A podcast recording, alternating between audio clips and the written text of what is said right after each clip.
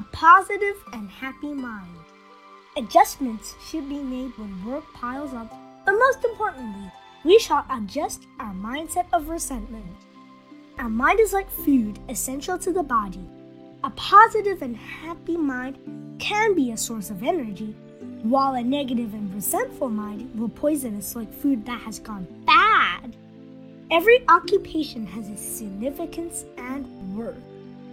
Such is our main purpose of work. Things like getting plenty of rest or earning a fair amount of money only comes second. Many people nowadays are getting less and less happy by assessing work throughout the criteria of the latter and forgetting what's most important. Those who love what they do and gain a sense of accomplishment from work all put the former first. The significance and worth of our work is closely linked with that of our life. The value of our lives is all created through our work. Seeing work as an enemy is in fact negating and lowering the value of our lives, which will take away one's enjoyment and sense of purpose in living.